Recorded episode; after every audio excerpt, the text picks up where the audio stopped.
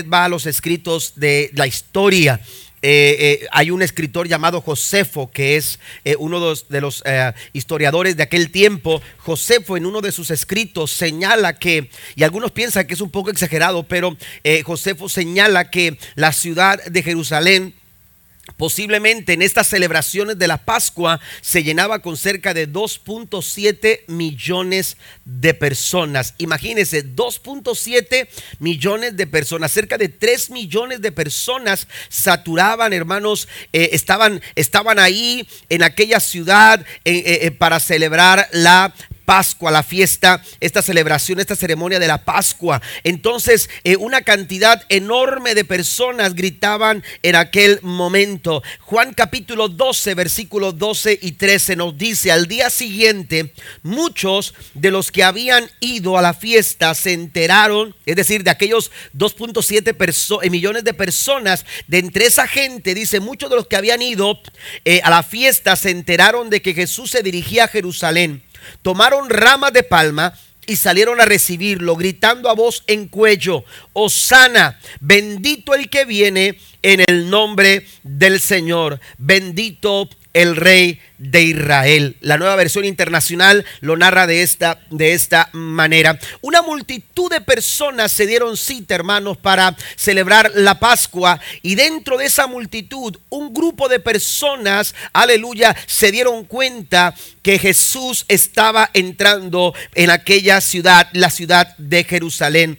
Eh, la Biblia nos señala puntualmente que dentro de ese grupo de personas que empezaron a gritar eh, bendiciones y alabanzas de júbilo eh, al Señor Jesucristo, muchos de ellos, si usted ve versículos anteriores, según lo que dice el verso 2, al día siguiente, el día siguiente señala algo posterior, nos enfoca algo posterior y, en, esa, en esa mirada que uno da hacia atrás, se da cuenta, hermanos, que muchos de los que estaban ahora gritando Osana, habían presenciado el milagro de la resurrección de Lázaro. Amén. Ellos habían estado, eh, según lo que nos dice el capítulo número 11, eh, en aquel momento cuando Cristo, aleluya, cuando todos decían es imposible, cuando todos decían eh, está muerto, cuando todos decían hay cuatro días, aleluya, que, que, han estado ahí, la, la tumba está cerrada, su cuerpo huele mal. La Biblia dice que cuando Cristo le dijo, Lázaro, ven fuera. Aquel hombre que estaba aún vendado salió por su propio pie. Cuando movieron la piedra, amados hermanos, aquel hombre salió. Aleluya. Cristo resucitaba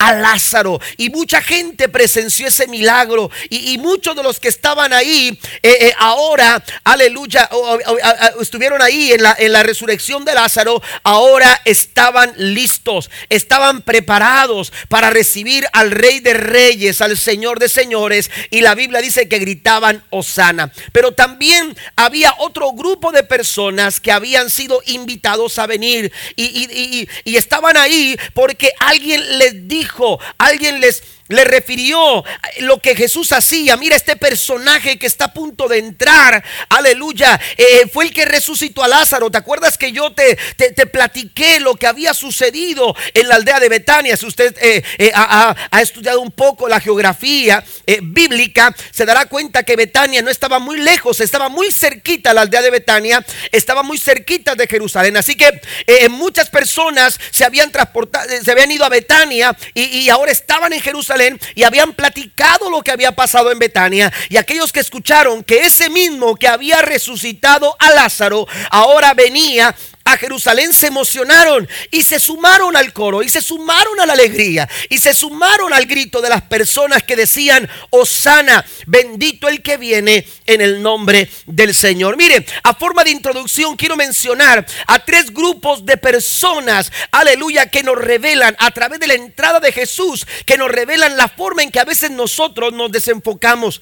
Cuando Dios quiere hacer algo en nuestras vidas, cuando Dios quiere entrar a las circunstancias, a las situaciones, de nuestra vida, a veces nosotros no permitimos que esa entrada sea una entrada triunfal, sea una entrada de victoria, sea una entrada de realización de propósitos y de planes divinos, porque sencillamente estamos desenfocados. Aquí nos encontramos a una multitud, aleluya, que gritaba, sálvanos, que gritaba, Osana pero que gritaban sálvanos, pero no se referían a la salvación de sus corazones, no se referían a la salvación de sus pecados. Ellos ellos pensaban cuando miraban a Cristo entrar, ellos pensaban en la oportunidad que tenían de ver algo como lo habían visto cientos y cientos de personas en la aldea de Betania, es decir, miraban a Cristo venir y decían, algo yo puedo recibir de él, algo, alguna ganancia puedo tener, alguna cosa de provecho puedo tener y entonces estaban ahí para gritar Osana,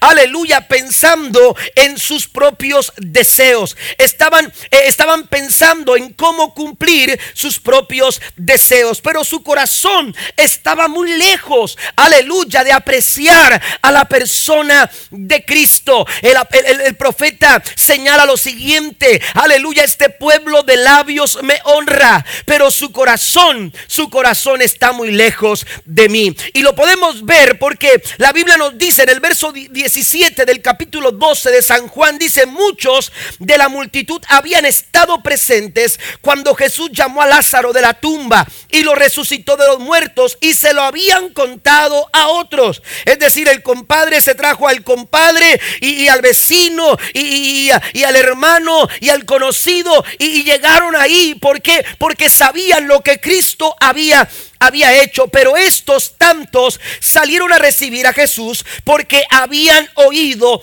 esa señal milagrosa. A veces nos desenfocamos tan fácil. ¿Por qué? Porque tenemos una tendencia egoísta a cumplir nuestros propios deseos y nos olvidamos, aleluya, de los propósitos y de los planes que Dios tiene para con nosotros y para con los de nosotros. También es muy fácil señalar, aleluya, que esta gente, aunque gritaba, su corazón estaba lejos porque la Biblia nos dice en San Juan 19, versículo 15, pero ellos gritaron, fuera, fuera, crucifícale. Pilato les dijo, a vuestro rey he de crucificar. Ustedes gritaban hace unos cuantos días, aleluya, bendito el rey que viene, Osana, bendito el rey de Israel. Pero ahora estos mismos, aquellos que días atrás gritaban Osana, ahora gritaban crucifícale. A vuestro rey he de crucificar, respondieron los principales sacerdotes. No tenemos más rey que César. A veces nos desenfocamos porque tenemos deseos egoístas. Segundo, también nos encontramos a, una, a otro grupo y estos son líderes religiosos. Los líderes religiosos también estaban desenfocados. Ellos conocían las profecías. Zacarías puntualmente señala en el capítulo 9, versículo número 9. Aleluya, alégrate, oh pueblo de Sión. Grita de triunfo, oh pueblo de Israel. Mira, tu rey viene hacia ti. Él es justo y victorioso, pero es humilde, montado en un burro, montado en la cría de una, de una burra. La nueva traducción viviente lo señala de esta manera. Pero, aleluya, los sacerdotes conocían las escrituras. Los sacerdotes conocían las profecías. Daniel también había señalado el momento oportuno en que habría de llegar el rey, en que esta profecía se cumpliría de que él, el rey, entrara a Jerusalén. Sin embargo, ellos estaban más preocupados por otras cosas. Ellos tenían su agenda, ellos tenían su plan, los sacerdotes, los líderes religiosos Tenían una agenda a seguir. Cuando usted va a un lugar a vacacionar, usted llega al hotel, a su habitación,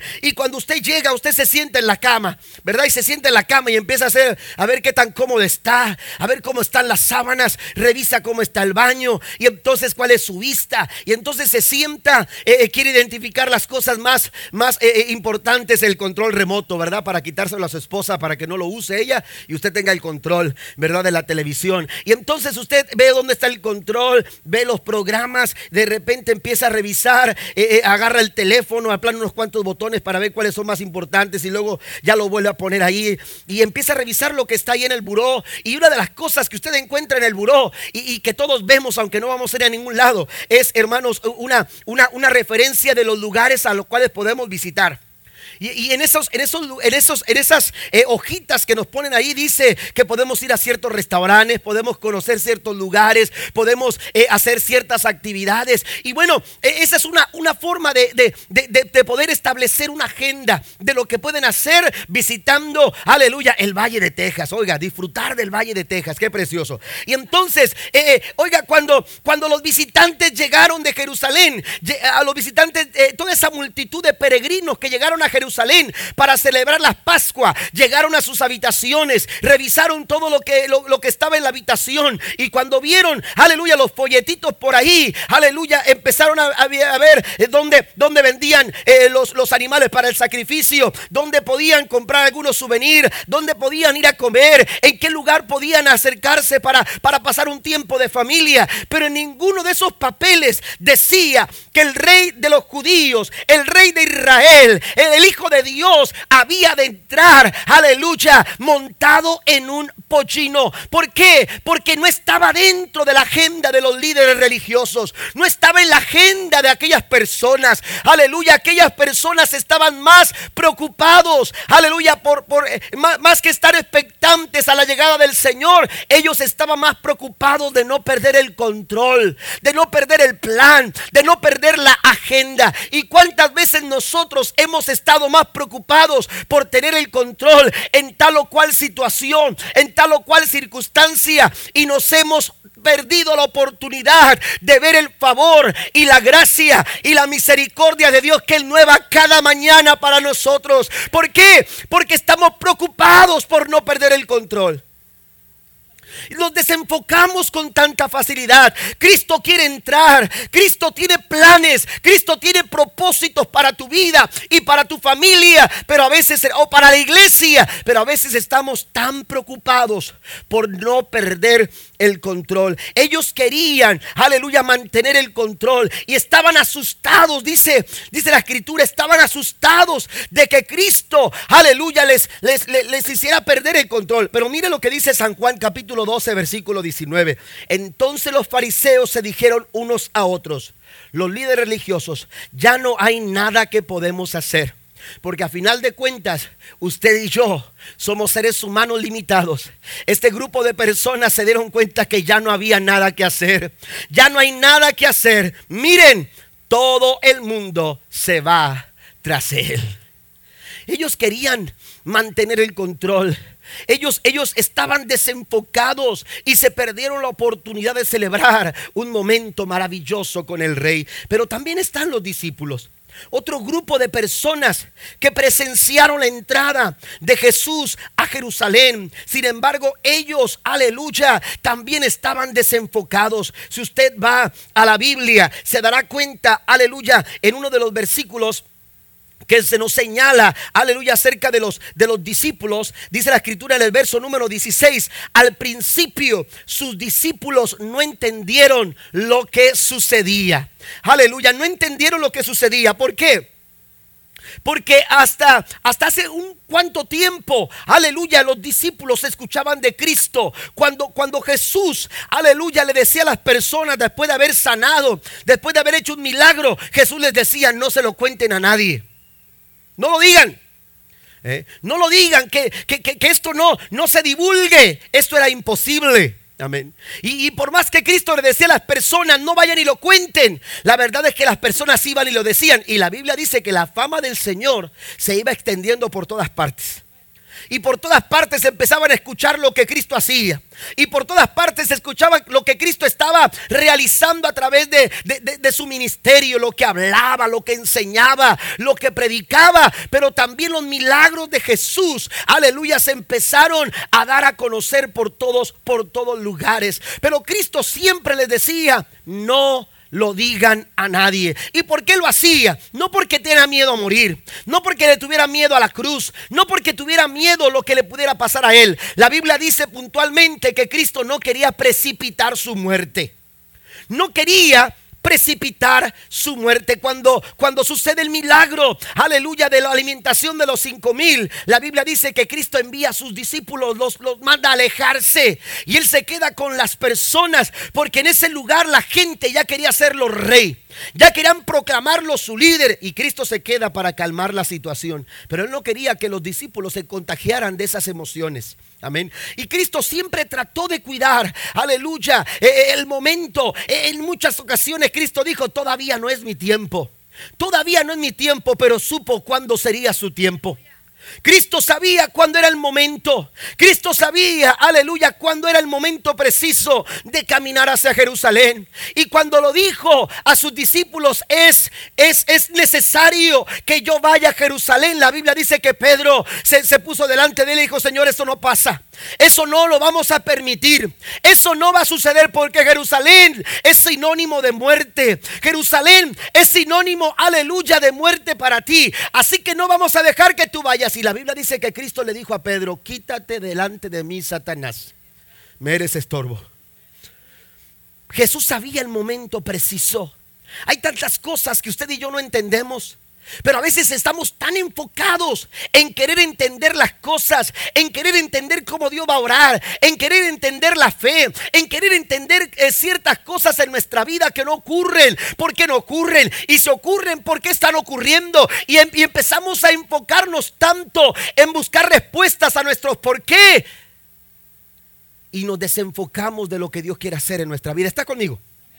Y nos desenfocamos del plan de Dios para nuestra vida. Hay cosas que tú no entiendes, hay cosas que yo no entiendo. Los discípulos no entendían en ese momento preciso. La Biblia dice que al principio sus discípulos no entendieron lo que sucedía. Solo después de que Jesús fue glorificado, se dieron cuenta de que se había cumplido en él lo que él de él ya estaba ya estaba escrito. Amén. Hay cosas que usted y yo no entendemos ahora pero que tenemos, hermanos, aleluya, que poner en las manos del Señor, porque Él lo sabe, lo sabe todo. ¿Cuántos dicen amén? Él sabe todas las cosas. Aleluya. Y los discípulos decían, pero ¿cómo antes él decía que no lo dijeran? Y ahora está permitiendo que todos publiquen. Y ahora está permitiendo que todos digan, es el Mesías, es el rey, es, es el ungido de Dios, es el enviado de Dios. Y los discípulos hermanos en ese momento no lo entendían. Pero él ya sabía que su hora había llegado. Juan capítulo 8, verso 20 dice, estas palabras habló Jesús en el lugar de las ofrendas, enseñando en el templo, y nadie le prendió porque aún no había llegado su hora. Pero en ese momento, hermanos, la hora no había llegado, pero Jesús entendió en Mateo 16, versículo 21 dice, a partir de entonces Jesús empezó a decir claramente a sus discípulos que era necesario que fuera a Jerusalén y que sufriera muchas cosas terribles a manos de los ancianos, de los principales sacerdotes y de los maestros de la ley religiosa. Lo matarían, pero al tercer día resucitaría. Entonces Pedro lo llevó aparte y comenzó a reprenderlo para decir semejantes cosas. Dios nos libre, Señor. Dijo, eso jamás te sucederá a ti. Aleluya. Jesús sabía que el momento había había llegado. Hay momentos, hermanos, que usted y yo no entendemos, pero que si nos ponemos en las manos del Señor, Dios obrará su propósito y su plan sobre nuestra vida. Cuando vamos a la entrada triunfal, aleluya, lo que Dios hizo, aleluya, al entrar a, a Jerusalén, hay tres cosas importantes que yo quiero señalar, aleluya, y quiero que apliquemos en nuestra vida. ¿Cuánto, cuánto, cuánto necesitamos, aleluya, que Dios entre en las circunstancias? De nuestra vida. Hay situaciones en nuestra vida que necesitan, aleluya, permitir que Cristo haga su entrada. Quizás sea tu familia, quizás sean tus finanzas, quizás sea, aleluya, eh, eh, el ritmo eh, de, de vida que llevas, el estilo de vida que tú llevas, quizás en tu vida matrimonial, en tu vida personal. Hay áreas en nuestra vida que tenemos que permitir que Dios haga su entrada. Y cuando Cristo hace esa entrada, lo primero que sucede es una interrupción de la rutina. Jesús interrumpe la rutina. Ponga ahí en el punto número uno. Jesús interrumpe la rutina. Aleluya. Eh, eh, la ciudad estaba aturdida por el bullicio de la rutina de esos días en la ciudad de Jerusalén. Esto pasaba cada año. Esto sucedía cada año y cada año era lo mismo. Y la gente ya anticipaba eh, los tumultos y la gente ya anticipaba, aleluya, las, las horas de, espera en ciertos lugares para moverse. La ciudad de Jerusalén, hermanos, más o menos tenía de habitantes como unos 250 mil personas eh, eh, que habitaban Jerusalén. Pero después de esos 250 mil, hermanos, eh, en, en esas fiestas llegaban hasta cerca de 3 millones de personas. Entonces la ciudad estaba saturada, las calles estaban saturadas, no había calma, no había tranquilidad. Pero la gente decía, esto sucede cada año. No hay nada diferente. Esto es de todos los años. Esto sucede cada vez que, tenemos que celebrar la Pascua. De hecho, la gente se, preparaba porque de alguna manera tenían ganancias al proveer eh, un lugar donde descansar, al, tener algunas otras, algunas otras eh, disposiciones que ellos podían eh, ofrecerle servicios a las personas que venían de ciertos lugares o de lejanos lugares. Entonces ellos también tenían ciertas ganancias se preparaban para poder, aleluya, eh, eh, eh, estar listos para recibir a tanta gente. Era algo rutinario. La vida, amados hermanos, en muchas ocasiones nos hace con tanta facilidad caer en una rutina. Y a veces caemos tan, tan fácilmente en una, en una rutina. Y, la rutina, aleluya, nos, va, nos va robando la esperanza nos va robando la expectativa.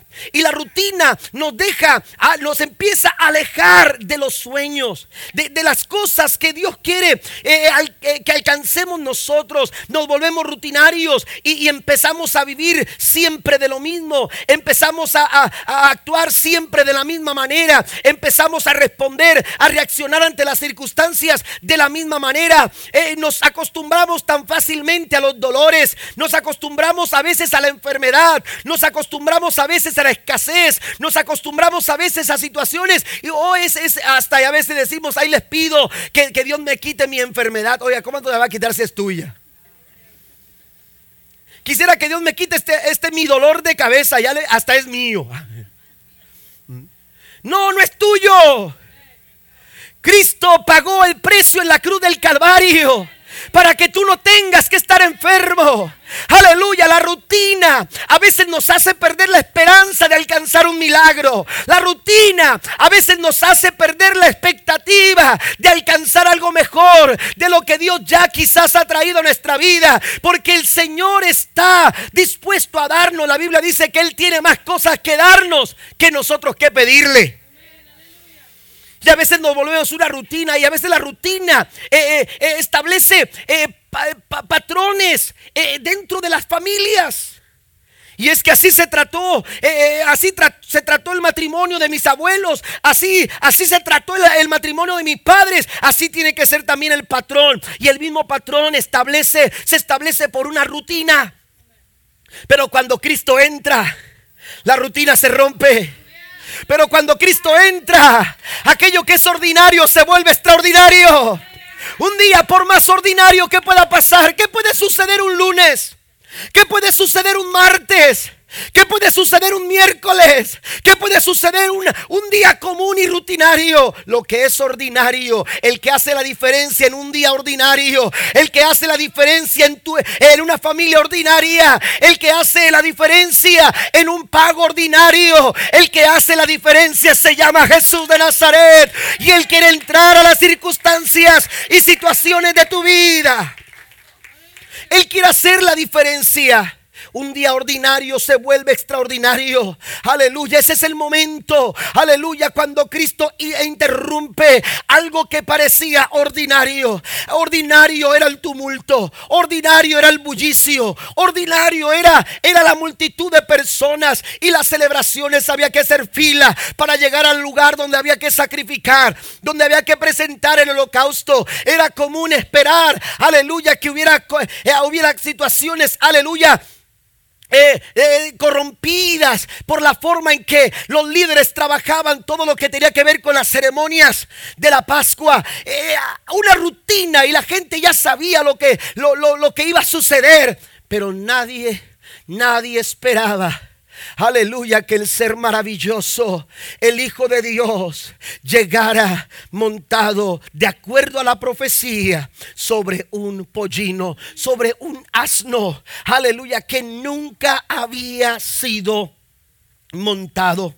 Hay una frase que dice que cuando el pensamiento consciente cesa, los patrones inculcados se hacen cargo. Hay cosas, no, sé si usted le ha pasado que de repente usted va a va a un lugar, va al dentista, por ejemplo. Cada cuando va al dentista, cada seis meses. Amén. Así que no es algo rutinario. Amén. Pero usted va, usted dice, me toca cita y usted sale de su casa y dio vuelta para otra parte rumbo a su trabajo. ¿Por qué? Porque esa es la rutina. Porque eso es algo rutinario. Ya es un pensamiento, hermanos, o, es una, una, situación que usted ya no está pensando, sino que usted ya está reaccionando. Amén. Y de repente usted, oye, ¿por qué di vuelta para acá? Amén. Porque rutinariamente siempre das vuelta para allá.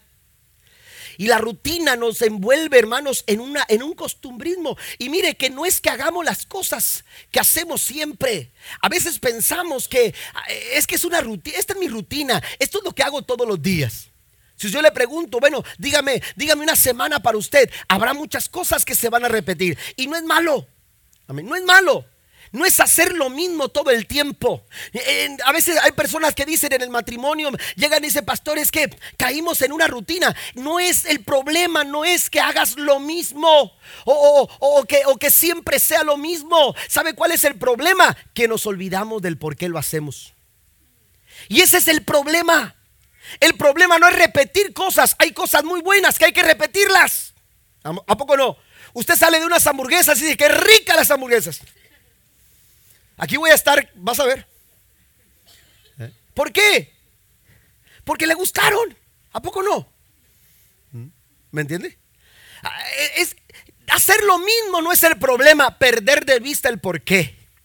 Ir a trabajar no es el es que tengo que salir siempre a la misma hora, tengo que llegar siempre al mismo tiempo, eh, tengo que tomarme tanto tiempo para levantar. Eh, eh, eso no es el problema, el problema es cuando nos olvidamos del por qué lo hacemos, del por qué salgo a trabajar, del por qué tengo que seguir luchando por mi matrimonio, del por qué tengo que seguir luchando por mi familia, del por qué sigo teniendo, aleluya, que seguir haciendo, por qué lo estoy haciendo. Cuando nos olvidamos del por qué, ese es el problema. Es cuando entonces empezamos a perder la expectativa y empezamos a perder la esperanza. Es importante que entendamos, amados hermanos, que Dios quiere hacer cosas extraordinarias, extraordinarias dentro de nuestra vida ordinaria. ¿Cuántos lo creen? Es importante que nosotros entendamos, aleluya, que Dios puede obrar, aun cuando, cuando las cosas rutinarias de la vida, aleluya, parezcan, eh, eh, eh, parezcan tener más fuerza. ¿Mm? yo, yo, mencionaba hace unos momentos, aleluya, a veces nos, nos, acostumbramos con ciertas situaciones que, ya estamos acostumbrados, que para este dolor esta pastilla, que para esta situación este, esta, esta solución, que para este problema esta respuesta, hermano, Dios quiere romper esa situación.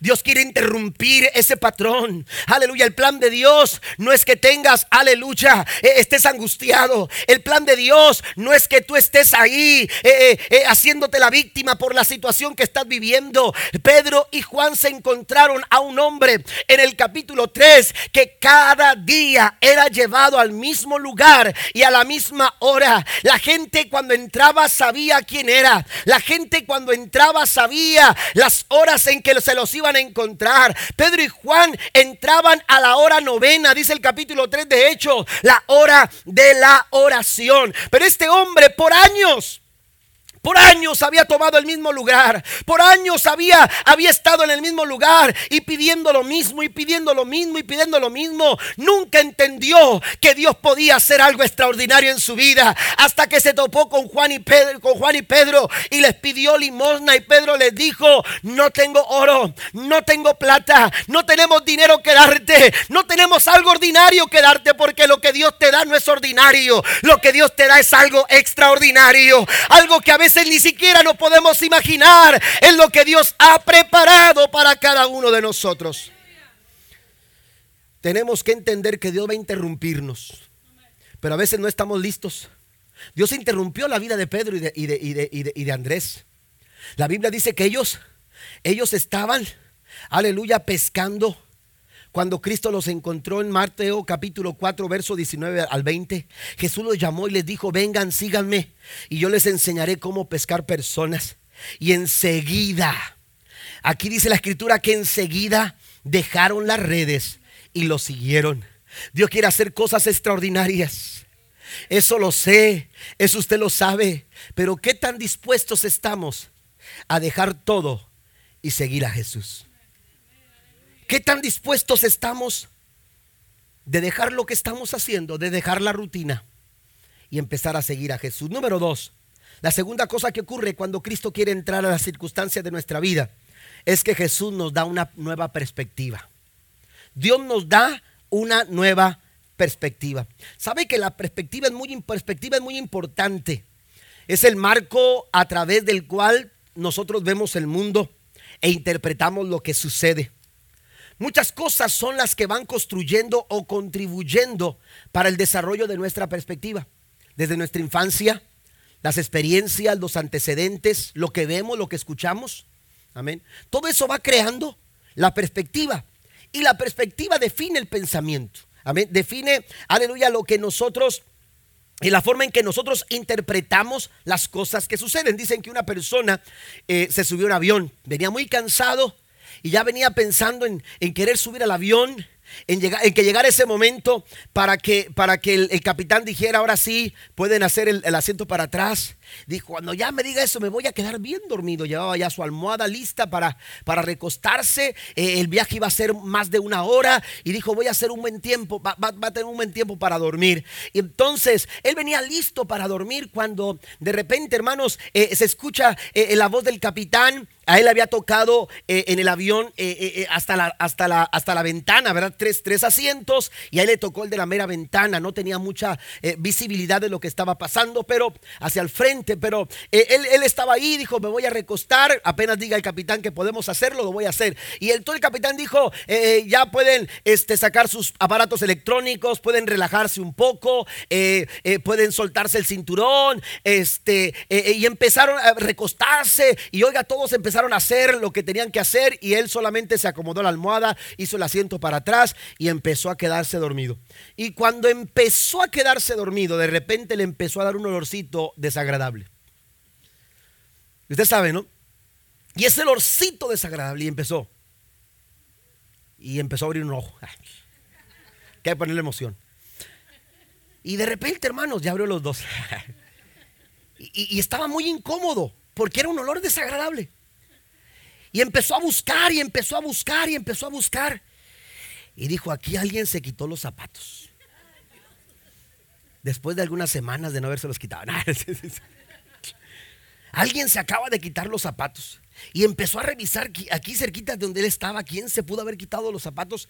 Y, empezó a, crear un pensamiento en él y, oiga, y quiso como quererlo olvidar, como hacerlo a un lado, pero no podía y no podía quedarse dormido hasta que se decidió y le dijo a la persona que estaba a un lado, oiga, no le da un olor feo. Le digo, como, y le dice, como qué, le dice el Señor al lado y le dice, como que alguien se quitó los zapatos. Y entonces aquel tenía una mejor visualización, tenía una mejor referencia, una mejor perspectiva. Y cuando, cuando, cuando le, dice, le dice el Señor, bueno, no, no huelo a, que alguien se quitó los zapatos, lo que huelo es unos pedazos de pizza que se están compartiendo allá adelante. Olía queso. Te aseguro que, es, que aquel eh, el señor, ¿verdad? Que estaba incómodo con el olor, si hubiera visto una pizza, hasta un pedazo hubiera pedido. Amén. Pero es nuestra perspectiva. La perspectiva que tenemos es la forma en que nuestro pensamiento reacciona. Amén. E, e, es el pensamiento. Se, se, establece un pensamiento de acuerdo a nuestra perspectiva. Y si nuestra perspectiva es equivocada, nuestro pensamiento va a estar equivocado. Amén. Si no tenemos una buena perspectiva, entonces nuestra, nuestro pensamiento y con ello nuestras actitudes, nuestras conductas, nuestras motivaciones van a estar equivocadas. Por eso es muy importante que nosotros tengamos una clara perspectiva. Los discípulos tenían una perspectiva equivocada. Juan capítulo 12, verso 16 dice, estas cosas no las entendieron sus discípulos al principio. Amén. ¿Por qué? Porque no estaban en la perspectiva correcta. No tenían una buena perspectiva. Y entonces les era difícil, aleluya, entender lo que estaba, lo que estaba pasando. Fue tiempo después que ellos lograron entender lo que estaba sucediendo. ¿Cuántas veces hemos atravesado momentos difíciles que no logramos entender y nos dejamos vencer? Nos hacemos las víctimas, nos sentimos impotentes o incapaces de hacerle frente a la situación o y todo porque desde nuestra perspectiva desarrollamos un pensamiento equivocado. Israel estaba allí avanzando hacia la tierra prometida cuando de repente alguien volteó hacia atrás y vio que venía un ejército con toda la fuerza del ejército egipcio venían sobre de ellos. Aleluya, pudo pudo pudo mirar el faraón, pudo ver al ejército del faraón y empezaron a gritar, vienen sobre nosotros, vienen sobre nosotros. La perspectiva cambió. Y cuando la perspectiva está equivocada, nuestros pensamientos y nuestras acciones van a estar equivocadas. Mire, qué tan, qué tanto efecto tan negativo, aleluya, con, eh, trajo este tipo de perspectiva que si usted va a Éxodo 14, versículo 10 al 12, mire el pensamiento de ellos. Mientras el faraón se acercaba, los israelitas levantaron la vista y se llenaron de pánico al ver que los egipcios los alcanzaban. Entonces clamaron al Señor y le dijeron a Moisés, ¿por qué nos trajiste aquí a morir en el desierto? ¿Acaso no había suficientes tumbas para nosotros en Egipto que nos has hecho esto? ¿Por qué nos obligaste a salir de Egipto? No te dijimos que esto pasaría cuando aún estábamos en Egipto. Te dijimos, déjanos en paz Déjanos seguir siendo esclavos de los egipcios. Es mejor ser un esclavo en Egipto que un cadáver en el desierto. Qué equivocados estamos cuando tenemos una perspectiva equivocada. Aleluya, vamos a resolver y vamos a tomar decisiones equivocadas que van a afectar a nuestra familia que van a afectar a nuestro matrimonio, que van a afectar las circunstancias de nuestra vida. Cuando Cristo entra a las circunstancias y a las situaciones de nuestras vidas, Cristo lo que hace es quitar la perspectiva equivocada y empieza a ponernos en la dirección correcta. Dios empieza a dirigirnos hacia la dirección correcta. Y cuando tú tienes una perspectiva correcta, aleluya, las cosas se van a ver diferentes. Pero no solamente se van a ver diferentes, las cosas cosas van a suceder de una manera diferente. Y lo que no entiendes ahora, lo vas a ver, aleluya, resuelto de la manera en que Dios lo quiere hacer. ¿Por qué? Porque tú te has apegado, aleluya, a una buena perspectiva. Una buena perspectiva no se construye con sentimientos. Yo a veces me encuentro con personas que dicen, es que yo siento esto, es que yo siento aquello, es que yo siento esto, pastor. No es lo que tú sientas, es lo que tú creas. Porque la Biblia dice que para el que cree, todas las cosas, todas las cosas no es como tú lo sientas que se ve, es como se cree. Y cuando tú le crees a Dios, todas las cosas son posibles. Den un aplauso al Señor esta mañana. Una nueva perspectiva se construye por fe. Una nueva perspectiva, mire, entre más profundicemos nuestra relación con Cristo, mejor va a ser nuestra perspectiva. Los discípulos no lo entendieron al principio, pero ¿qué sucedió hasta que vieron a Cristo ser glorificado? Aleluya, cuando ellos profundizaron, cuando ellos profundizaron, aquel hombre que un día negó a Jesús, posteriormente, aleluya, predicó. Y delante de multitudes dijo, aleluya, este es el mensaje del Evangelio. Y necesitan arrepentirse y se salvaron tres mil personas. Y en su segundo mensaje, cinco mil personas entregaron su vida a Jesús. Porque cuando tú dejas que Cristo entre a las circunstancias de tu vida, Él va a interrumpir la rutina, Él va a darte una nueva perspectiva. Yo acabo de predicar hace unas semanas atrás, el domingo por la uno de los domingos por la noche, prediqué sobre Romanos capítulo 8. Y yo mencionaba seis argumentos que Pablo da en Romanos 8. Seis argumentos del por qué somos más que vencedores. Y solamente los menciono. Dice que somos más que vencedores porque a los que aman a Dios todo ayuda para bien. Somos más que vencedores porque Dios tiene un propósito para nosotros. Somos más que vencedores porque Dios está con nosotros. Somos más que vencedores porque Dios te dará, dice la Biblia, con Él todas las cosas. Somos más que vencedores porque nadie nos puede acusar, dice la Biblia. Pero también dice que somos más que vencedores porque el Señor está sentado a la diestra del Padre intercediendo por nosotros. ¿Desde qué perspectiva tú estás viendo la circunstancia? Porque de acuerdo a la perspectiva que tú tengas, aleluya, va a ser el pensamiento que tú desarrolles y va a ser el tipo de acciones que tú realices. David, al igual que el ejército de Israel, miraban a Goliat. Sin embargo, la perspectiva de David era completamente diferente. Aquellos, el pueblo de Israel, olía el olor de la muerte. Olía el, el, olor de la derrota, olía el olor de la frustración, olía el olor, aleluya, de la impotencia, de la incapacidad, de no poder dar el siguiente paso, de no tomar una, una buena decisión. Olían, aleluya, a fracaso. Pero cuando David llegó, empezó a oler un, aleluya, una, un, un olor, un ambiente de victoria, una, un ambiente de triunfo. David dijo, algo se está cocinando en el cielo y yo no me lo quiero perder. Algo Dios está cocinando para tu vida. Algo Dios está cocinando para tu familia. Pero tú lo vas a ver de acuerdo a la perspectiva que tú tengas. Número tres. Número tres. Jesús nos brinda alivio. Jesús nos brinda alivio. Jesús interrumpe la rutina.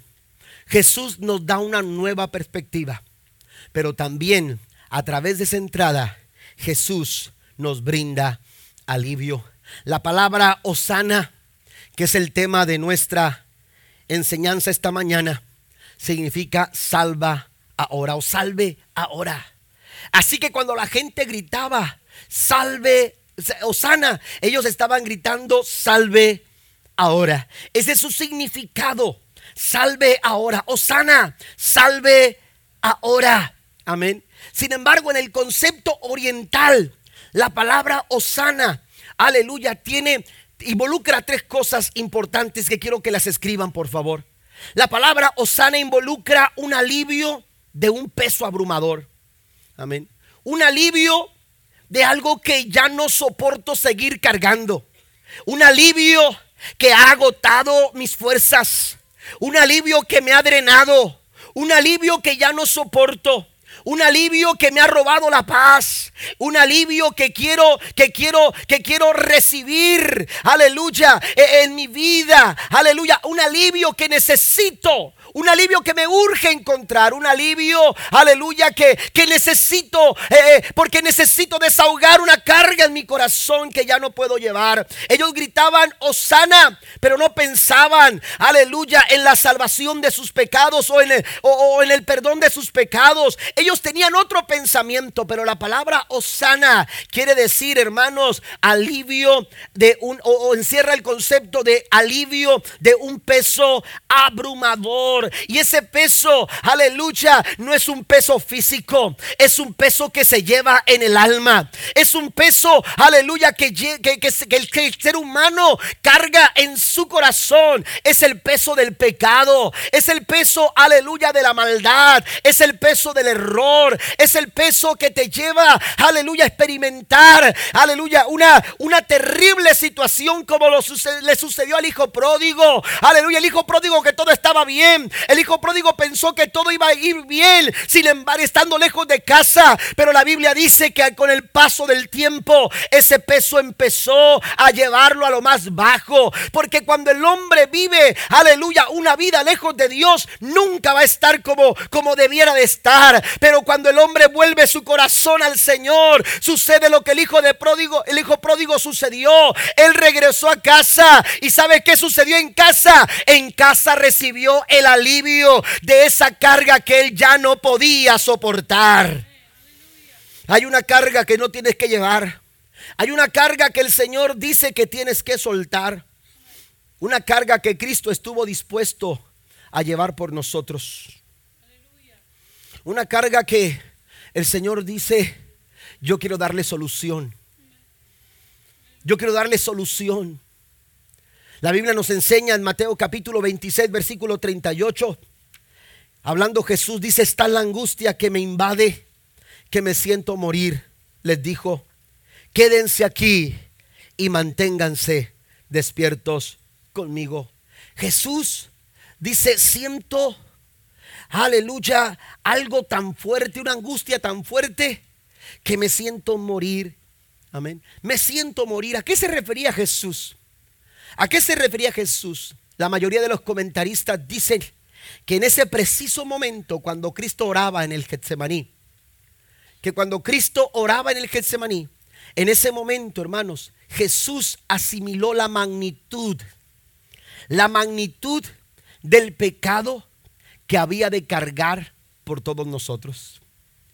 El peso del pecado, aleluya, en momentos Jesús lo vio y dijo, todo eso yo lo tengo que cargar. Por eso dijo, Señor, si es posible, pasa de mí esta copa, pero no se haga mi voluntad, sino que se haga tu voluntad. El profeta Isaías dijo en el, capítulo 53, más el herido fue por nuestras rebeliones, molido fue por nuestros pecados. Una carga que usted y yo no podíamos darle solución, no la podíamos soltar que estaba aferrada a nosotros, que se había encarnado en nuestros corazones. Pero a través del sacrificio de Cristo en la cruz del Calvario, ese alivio pudo llegar a nuestras almas. ¿Cuántos celebran a Dios en esta, en esta mañana? Porque Osana significa alivio de un peso abrumador, pero también, aleluya, en el concepto oriental, Osana tiene que ver con espacio para respirar. Amén espacio para respirar. Usted quizás ha, jugado en el agua cuando ese juego, ¿verdad? Que a ver que aguanta más eh, eh, debajo del agua. Amén. De pronto, el, a ver quién aguanta más debajo del agua y, agarras el aire y te vas a, te sumerges y empiezas a, aguantar la respiración lo más que puedas. Pero llega un momento en que por más que quieras, amén, o te sales o te quedas, amén. ¿Por qué? Porque nuestros pulmones necesitan oxígeno. Porque necesitamos el aire para subsistir. Necesitamos el espacio para poder respirar. Yo recuerdo que había momentos en que mi, abuelita decía, abran las ventanas porque no alcanzo a respirar. Que entre el aire y se abrían las ventanas y entonces ya se sentía más a gusto. A veces se dormía a descansar en la entrada de la puerta mi abuela, la mamá de mi papá se, ponía en la puerta y decía, porque aquí me gusta dormir, porque está el fresco y, el aire. Amén. Y entonces eh, eh, necesitamos en nuestra vida el aire, necesitamos poder llevar a nuestros pulmones oxígenos y poder, hermanos, respirar y poder respirar. Hay momentos en nuestra vida que los problemas no nos dejan respirar.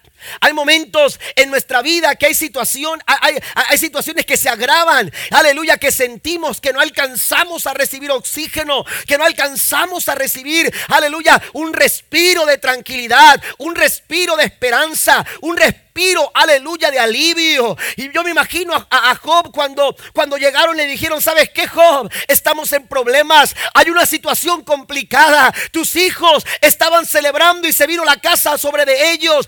Eh, el ganado, perdimos el ganado, las tierras. Y empezaron a decirle una, dice la Biblia, que uno y otro y otro llegaban. No lo dejaban respirar. Yo me imagino que Job decía, déjenme respirar, déjenme respirar, déjenme un momento solo. Oiga, porque hay momentos en que los problemas se agravan tanto que no alcanzamos a respirar. Pues el Señor dice, hay uno sana. Aleluya, hay alguien que puede salvarte ahora. Hay alguien que puede darte alivio a tu alma, pero también hay alguien que puede darte ese espacio que tú necesitas para respirar. Ese espacio para respirar, aleluya, está en la presencia del Señor. Ese espacio para respirar está en buscar la gracia y el favor de Dios para nuestra vida. El Señor dice en Mateo capítulo 11, versículo 28, luego dijo Jesús, vengan a mí todos los que estén cansados y llevan cargas pesadas, yo les haré descansar. Pongan, pónganse mi yugo, déjenme enseñarles porque yo soy humilde y tierno de corazón y encontrarán descanso para el alma, pues mi yugo es fácil de llevar y la carga que les doy es liviana.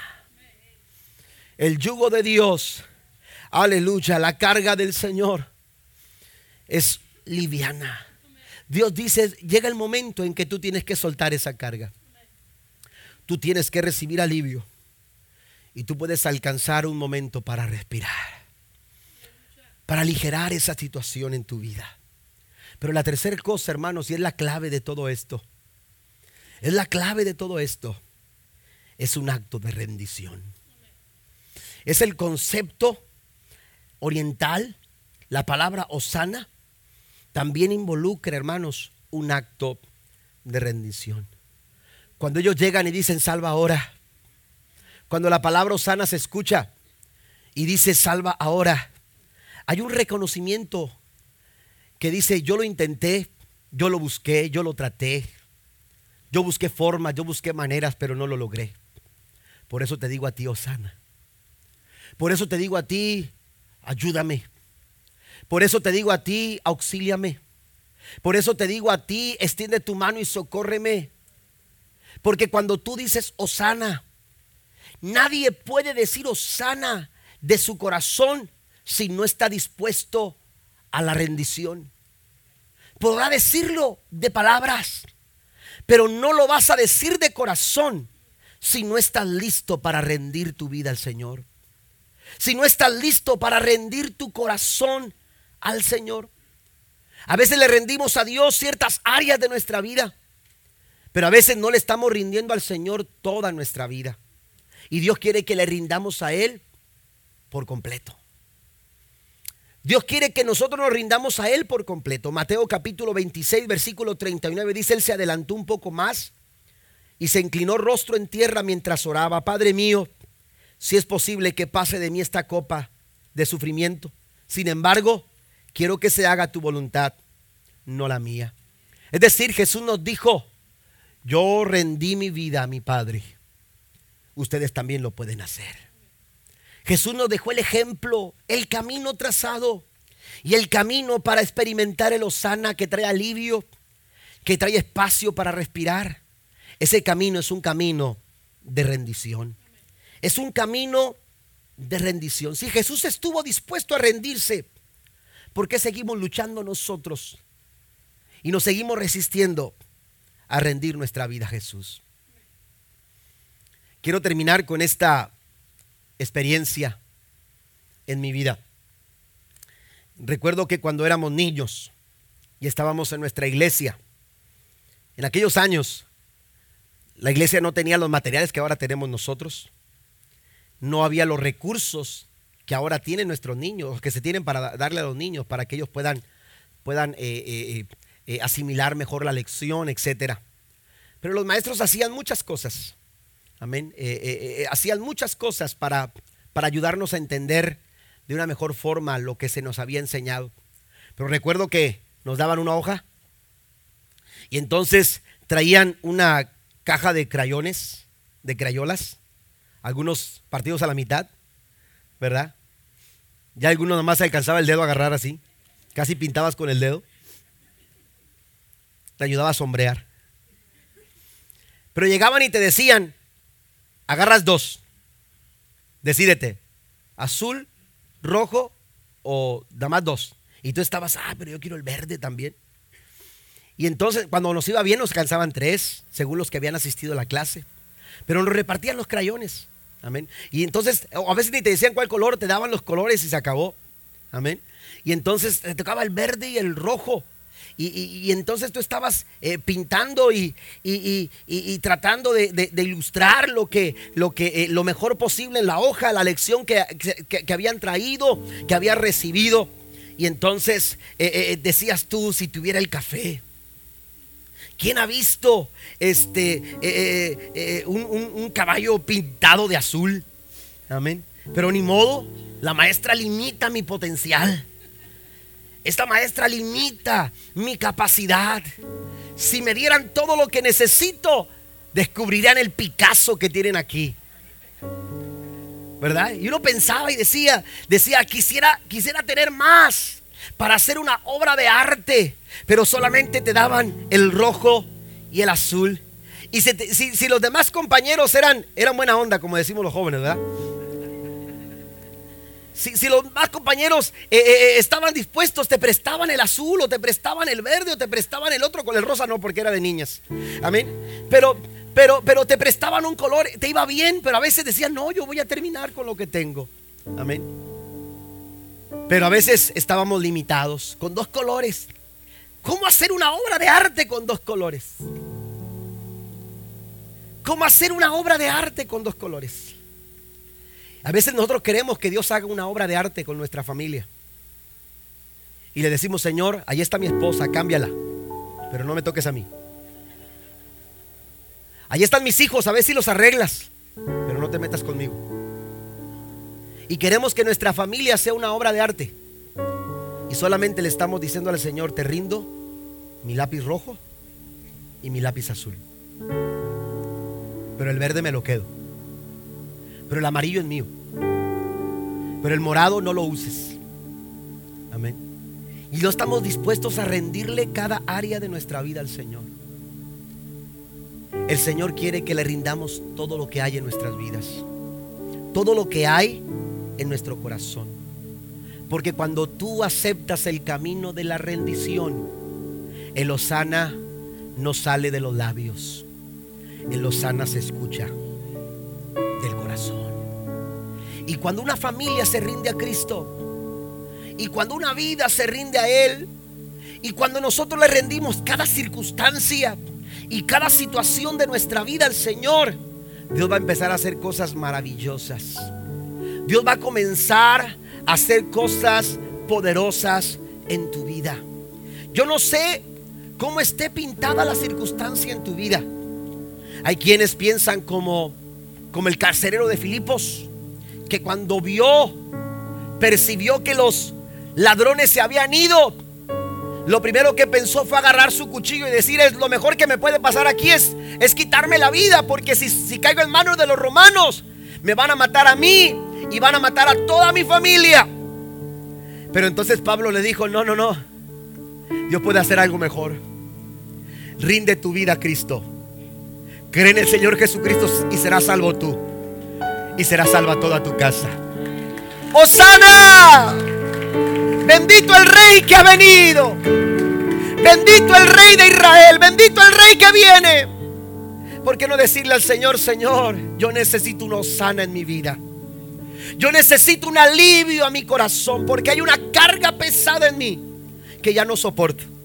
Yo necesito un espacio para respirar porque tengo tantos problemas, porque tengo tantas decisiones que hacer en el trabajo, porque tengo tantas situaciones con las que tengo que enfrentar todos los días. Pero necesito una sana que me ayude a poder respirar.